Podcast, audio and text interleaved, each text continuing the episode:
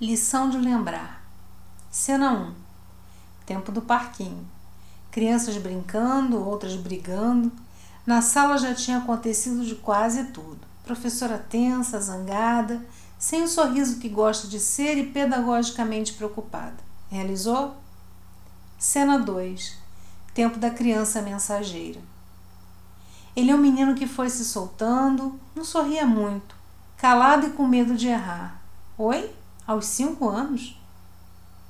Ele brincando de bola. Daí você escuta ele chamar: Ô tia! Você olha para a voz e vê que ele está sorrindo e apontando para o alto da grade do muro. Lá em cima, um passarinho lindo que, espantado pela atenção, breve voou. Livre, leve, alto.